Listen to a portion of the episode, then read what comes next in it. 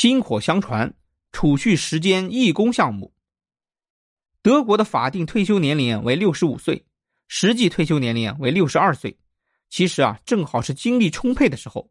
所以啊，德国人所说的养老，并非从退休开始。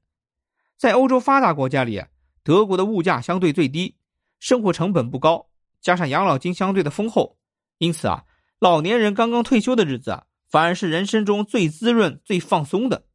在这段时间里，他们没有工作压力，不需要照顾子女，更不用照顾孙辈，手里又有钱，可以尽情的享受，到处度假。一般来说。到了七十五岁左右啊，德国人啊就开始真正考虑养老的问题了。也正因为如此，我在养老院里见到的老人啊，其实都在七十岁以上。而且啊，选择到养老院养老的德国人啊，其实并不算多。那有数据显示啊，这部分人仅仅占到德国七十五岁以上人口的百分之三十三。大多数人仍然选择居家养老，依托周边的养老机构。选择各种啊上门护理服务，因为不跟子女生活在一起，德国老人也是独居老人，但家庭关系啊其实并不淡漠。当然，上门护理的费用啊相当高，如果是最高标准的全天候非自理护理服务，每月可能高达一万欧元，请得起的老人啊并不多，大家的选择还是其他级别的护理，普遍在两三千欧元。依靠德国政府发放的养老补贴以及保险、储蓄等。另外，大多数居家养老者会在家中安装紧急呼叫设备，直通救护中心啊或者医院。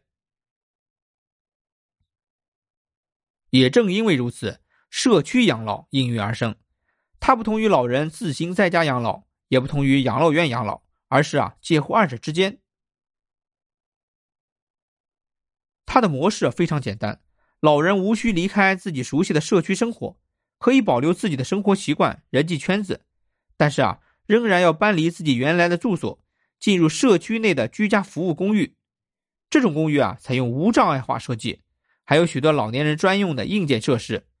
每天啊，都会有护理人员上门进行护理。护理当然要收费，但也有免费的，比如年轻时可以参加储蓄时间义工项目，老了就可以免费享受义工服务。在德国的养老体系中啊，义工的角色十分吃重。如果没有义工，单靠在职人员，养老体系啊其实根本无法运作。年轻时做义工，年老时啊享受义工服务，如此代代相传，也是德国的一大特色了。